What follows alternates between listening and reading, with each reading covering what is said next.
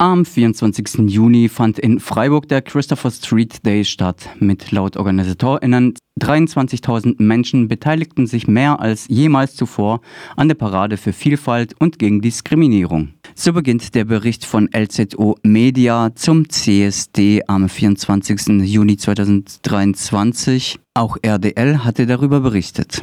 Wie das junge Journalistinnenkollektiv weiter berichtet, hat es am Rande des Christopher Street Days auf der Abschlusskundgebung einen Zwischenfall gegeben.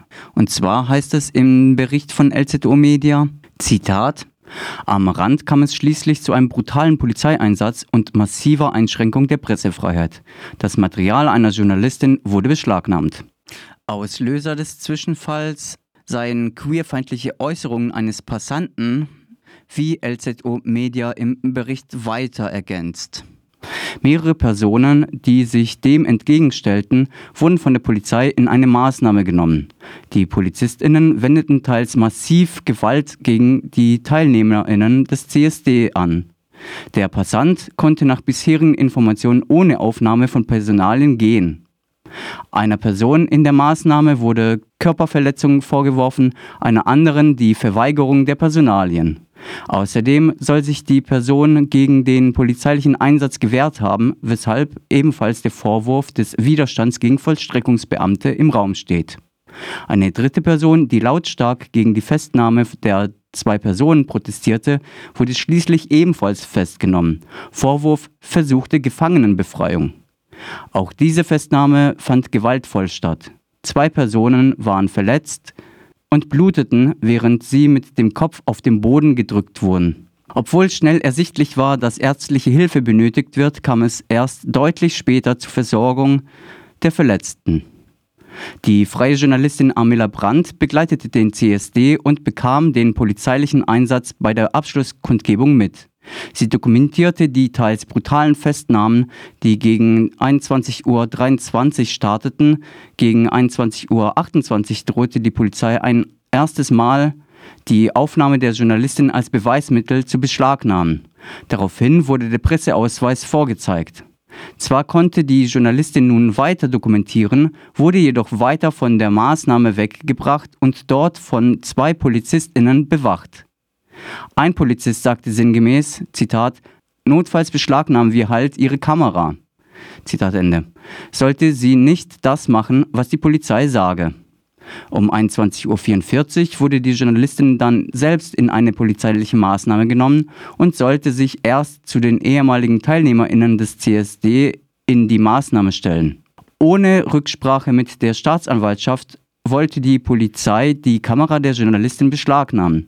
Amelia Brandt wies darauf hin, dass die Beschlagnahmung ohne Beschluss der Staatsanwaltschaft keine rechtliche Grundlage habe. Daraufhin wurde eine Staatsanwältin kontaktiert, die sich laut Aussage von Polizistinnen vor Ort jedoch erst einlesen müsse, da sie bisher nicht mit dem Thema konfrontiert gewesen sei heißt es im Bericht von LZO Media. Im Gespräch mit Radio Dreikland berichtet die betroffene Journalistin Amila Brandt, ihre Rechte und Privilegien als Journalistin haben die eingesetzten Beamtinnen nicht interessiert.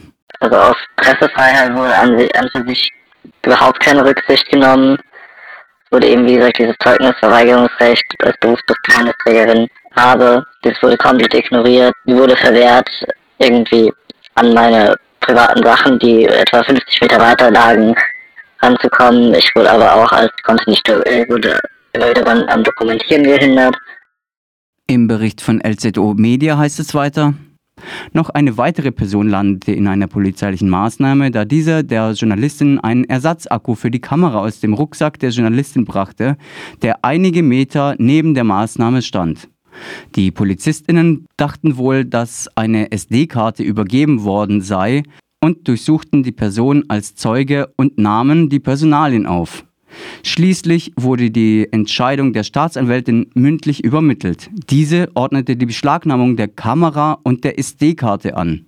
Die Journalistin konnte nach Rücksprache mit der Polizei erwirken, dass diese nur das Material und nicht das gesamte Equipment beschlagnahmen, was eine Verhinderung der journalistischen Arbeit in mindestens den nächsten Wochen bedeutet hätte.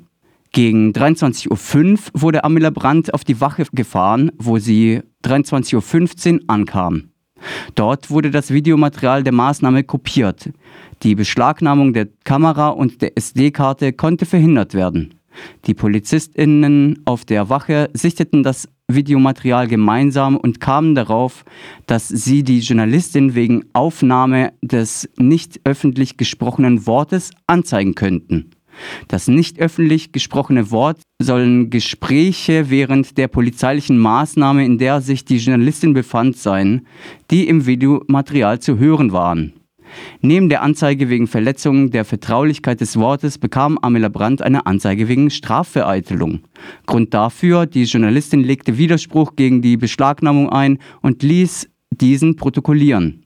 Ihr wurde kommuniziert, dass die Anzeige wegen Strafvereitelung zurückgezogen werde, sollte sie ihren Widerspruch zurückziehen. Dem kam die Journalistin nicht nach. Nachdem die Beamten auf der Wache eine Kopie des Personalausweises angefertigt hatten, konnte die Journalistin kurz nach Mitternacht die Polizeiwache verlassen. Die gesamte Maßnahme, die Beschlagnahmung und die Anzeige gegen die Journalistin stellen einen massiven Angriff auf die Pressefreiheit in Deutschland dar. Zitat, so bewertet LZO Media, das junge Journalistinnenkollektiv, den gesamten Polizeieinsatz gegen die Journalistin Amila Brandt. Gegenüber Radio Dreieckland bewertet sie diese Maßnahme ähnlich. Das Verhalten der Polizei wirkt demnach einschüchternd. Es gibt auf jeden Fall immer ein definitiv mulmiges Gefühl, eben wenn man auch in solchen Situationen wie jetzt gestern Angst haben muss, dass sowas passiert. Ähm, aber es ist auch einfach extrem unverhältnismäßig meiner Meinung nach, äh, mit welcher Masse an Polizeibeamten da vorgegangen wird. Gerade im Anbetracht dieser in den meisten Fällen absolut friedlichen Demonstrationen, welche auch eben keinen Schaden auf Allgemeingut oder whatever verüben und dementsprechend auch niemanden schädigen So sieht die junge Journalistin auch den Einsatz der Polizei beim CSD sehr kritisch.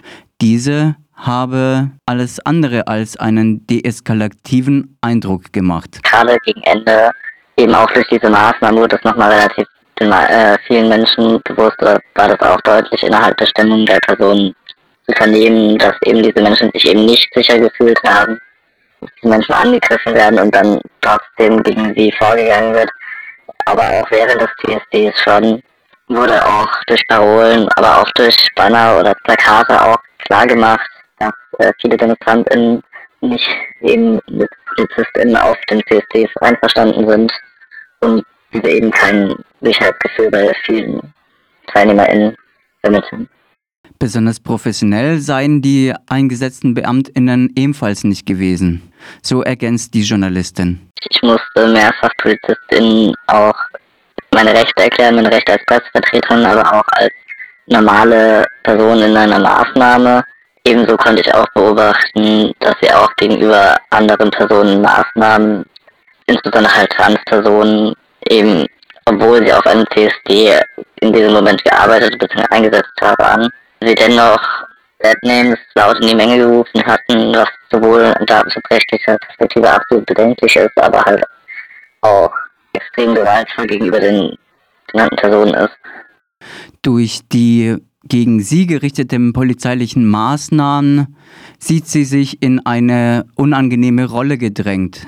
Es fühlt sich einfach falsch an, gerade wenn ich, gerade in meinem Job, ist es ja, ähm, möchte ich auch diesen Personen die ich eben fotografiere, bei denen ich eben auf den Versammlungen arbeite, auch ein gewisses Sicherheitsgefühl vermitteln, damit sie nicht eben Angst haben müssen vor weiterer Strafverfolgung durch mich, weil ich bin nicht als äh, Polizei, wie eben schon genannt, vor Ort, sondern ich bin da für Berichterstattung für die Allgemeinheit und bin kein Strafverfolgungsorgan und fühlt sich ziemlich hinterlistig an, um ehrlich zu sein. So stehen lassen will Amila Brandt das Geschehene nicht. Ich bin soweit in einem Kontakt mit einem Anwalt und werde da weiter schauen, inwiefern wir weitere rechtliche Schritte einleiten werden, aber auch inwiefern wir da nun eben gegen vorgehen können, denn das ist ein, ein unverhältnismäßiger Eingriff in meine Grundrechte, eben in auch das Recht der Pressefreiheit. Und das lasse ich, das lassen wir uns nicht bieten. Das Ganze muss halt definitiv öffentlich thematisiert und auch aufgearbeitet werden. Solche Übergriffe durch die Polizei gerade gegenüber jüngeren Journalisten waren schon immer ein Ding und werden auch immer mehr leider aktuell. Das spüren wir als Kollektiv gerade ganz massiv. Aber auch andere Journalistinnen sind massiv durch solche Grundrechtseinschränkungen betroffen. Und da muss öffentlicher Druck entstehen, dass eben solche Sachen wie gestern oder auch Hausdurchsuchungen der Journalistinnen sowohl nicht Rechte sind als auch nicht okay sind in einem Staat, in dem wir uns Pressefreiheit als Grundrecht angeschrieben haben.